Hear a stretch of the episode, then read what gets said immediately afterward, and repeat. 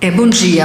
A princípio, estaremos iniciando nossas atividades no dia 3, segunda-feira, onde estaremos realizando alguns é, é, pit stop em alguns pontos da cidade e principalmente disponibilizando a testagem rápida para a pessoa que tiver interesse em fazer. Lembrando que o diagnóstico precoce é, favorece que a pessoa possa ter acesso ao tratamento o quanto antes, evitando né, futuros transtornos em termos de saúde. Hoje, uma pessoa pessoa com HIV é uma pessoa que tem uma doença crônica, então ela pode viver muitos e muitos anos com qualidade, desde que faça o acompanhamento, tome a medicação corretamente e tenha todos os cuidados naturalmente necessários para isso. Basicamente, né, primeiramente pela via sexual, tá? Mas também ela pode ser transmissível de mãe para filho, a mulher gestante, ela também pode passar para o bebê, tá? E transmissão sanguínea, né? O sangue contaminado, ele pode vir a se contaminar, por exemplo, uma pessoa